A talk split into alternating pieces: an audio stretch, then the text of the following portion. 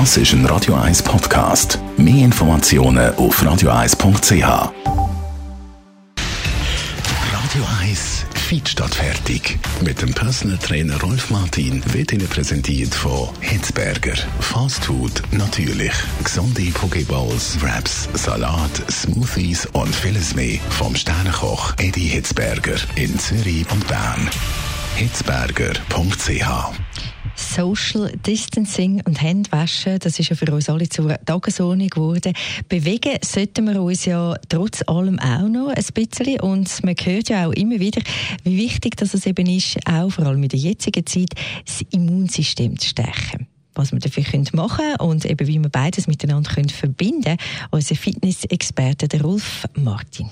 Ja, da geht es natürlich dann darum, dass das Immunsystem trainiert wird als solches. Da kann man unterstützend neben dem Training natürlich äh, äh, zum Beispiel Stress abbauen. Der Stress ist auch ein Faktor, der das Immunsystem kann schwächen kann. Dann, dass man in die Natur rausgeht, überhaupt frische Luft hat, an die Sonne geht, dass man eben auch das Vitamin D können aktivieren kann, äh, wo das Immunsystem stärkt.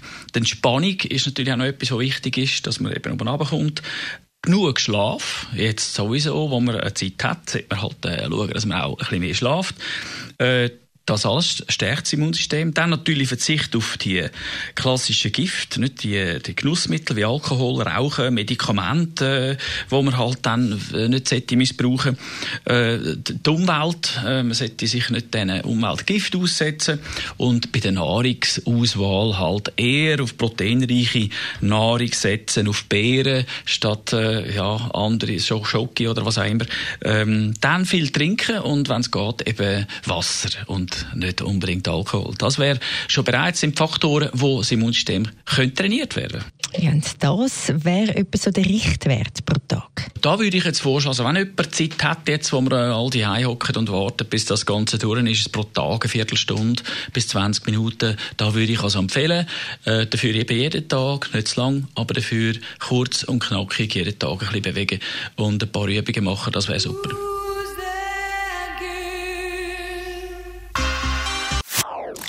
Das ist ein Radio 1 Podcast. Mehr Informationen auf radio1.ch.